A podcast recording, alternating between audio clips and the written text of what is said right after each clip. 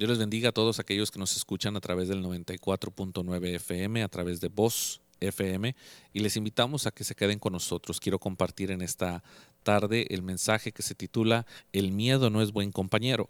En primer lugar, quiero que usted sepa que la palabra de Dios nos enseña que Dios no nos ha dado un espíritu de cobardía, sino de amor, poder y de dominio propio.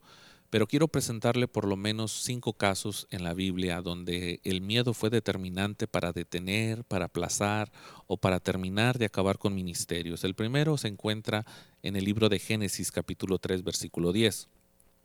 Y él respondió, oí tu voz en el huerto y tuve miedo, porque estaba desnudo y me escondí. Adán es el primer personaje que aparece en la Biblia que tuvo miedo. Y ese miedo, hermano, lo separó de una comunión con Dios. Ese miedo no hizo acercarse a Dios. Ese miedo lo limitó de su comunicación y de su comunión con Dios. El miedo siempre traerá una desconfianza a volvernos a acercarnos a Dios. Es cierto que el pecado termina por romper la comunión y el lazo que se encontraba con Dios. Pero el miedo, hermano, viene a ser esa consecuencia que nos impide el regresar. El miedo nos impide volver a tener la confianza en Dios y también en uno mismo. La Biblia nos enseña que el miedo no solamente nos separa de la comunión con Dios, sino que también nos hunde.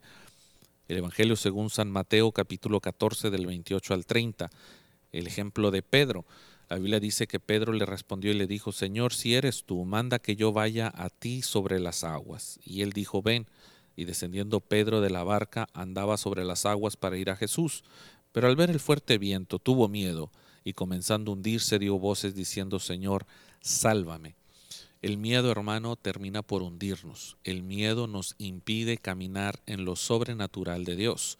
El miedo nos hace quedarnos estáticos o muchas veces hundirnos en medio de la prueba, en medio del examen, en medio de la tribulación, porque no aprendimos a ver a Dios con la confianza necesaria y el miedo, hermano, termina por hundir nuestra vida espiritual. Tercer cosa, el miedo también detiene ministerios.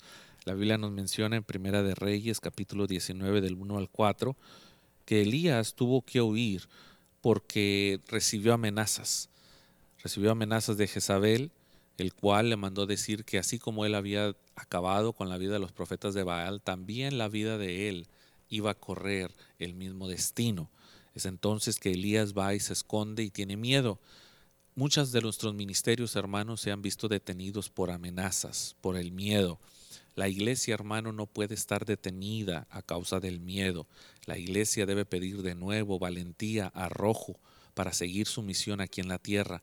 La iglesia no está solamente detenida en cuanto a la manera de congregarse, la iglesia sigue caminando y sigue alcanzando y sigue produciendo. La Biblia nos enseña que la parábola de los talentos en el Evangelio según San Mateo capítulo 25, 25 versículo 25 dice lo siguiente, que uno de los siervos tuvo miedo y fue y escondió el talento en la tierra y después le entregó al Señor lo que era suyo, un talento enterrado. El miedo, hermano, nos impide producir. La iglesia, hermano, está diseñada para producir. La Biblia nos enseña que es comparado también con una, con una vid donde se encuentra con pámpanos, con frutos, y el Señor nos limpia para llevar fruto y llevar todavía más fruto. Hoy es tiempo de producir, hermano. El miedo no puede detener a la iglesia, el miedo no puede amagar a la iglesia. La iglesia sigue caminando, sigue triunfante y sigue hacia adelante. Tercer caso, el quinto caso, perdón, se encuentra en el Evangelio según San Lucas capítulo 22 versículo 61. Dice la Biblia que el miedo envolvió a Pedro cuando Jesús estaba siendo azotado y había sido detenido. Y dice la palabra del Señor así. Entonces vuelto el Señor miró a Pedro y Pedro se acordó de la palabra del Señor que le había dicho, antes de que el callo cante me negarás tres veces. En tres ocasiones Pedro ha negado al Maestro y lo ha hecho por miedo. El miedo nos impide proclamar que Jesús es el Señor.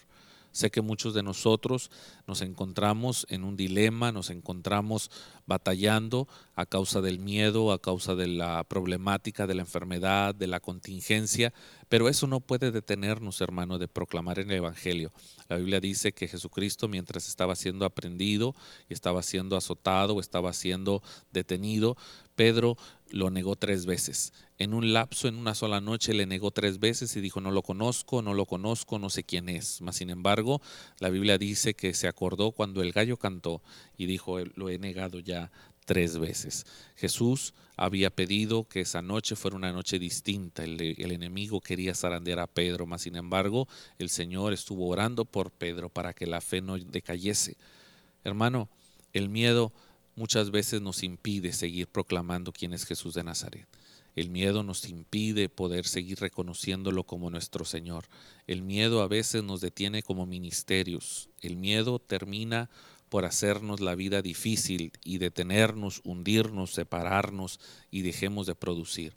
El cristiano está diseñado, hermano, para tener una comunión con Dios. El cristiano está diseñado para caminar en lo sobrenatural. El cristiano está diseñado para que su ministerio avance conforme la palabra. El ministerio del Señor que nos ha dado es un ministerio que produce. El ministerio del cristiano también no le puede impedir el miedo proclamar a Jesús. Si usted se encuentra en su casa y se encuentra víctima del miedo, el miedo no es de Dios. El miedo lo produce la falta de la comunión y de la confianza y la seguridad que da la palabra y el Espíritu de Dios. Si usted ha tenido miedo en estos días por lo que ha de acontecer es porque probablemente se ha estado llenando su cabeza, su espíritu, su corazón de puras noticias negativas.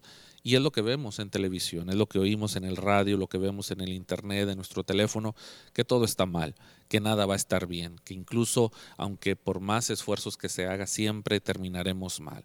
El mundo siempre traerá malas noticias, pero las buenas noticias de Dios es que Dios está con nosotros peleando como poderoso gigante y que el Espíritu de Dios es un espíritu que trae amor, que trae poder y que trae dominio propio. Usted no puede ser víctima del miedo, no se infecte del virus del miedo, no se infecte del virus de la desconfianza. Por el contrario, hermano, amigo, amiga que nos escucha, tenga confianza en Dios.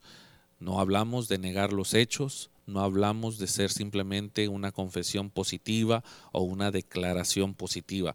Hablamos de tener fe, hablamos de echar el miedo a un lado y empezar a creerle a Dios.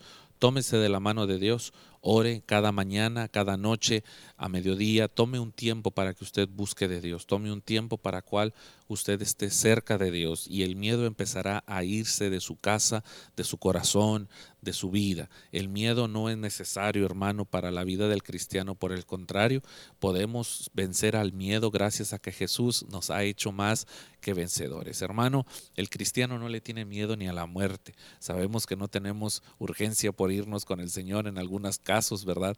Pero el cristiano, hermano, por lo general, el miedo no es parte, Señor, no es parte de la vida del cristiano, no es parte para la muerte del cristiano. El cristiano sabe que el morir es ganancia, sabe que el vivir vivimos para Dios, pero la Biblia nos enseña que el miedo no debe ser un factor de impedimento en la vida de desarrollo del cristiano. Si usted se encuentra en su casa, déjeme hacer una oración por usted y déjeme pedirle a Dios para que Dios le dé paz y ese miedo vaya a ausentarse de su vida conforme usted tiene comunión con Dios. Vamos a orar.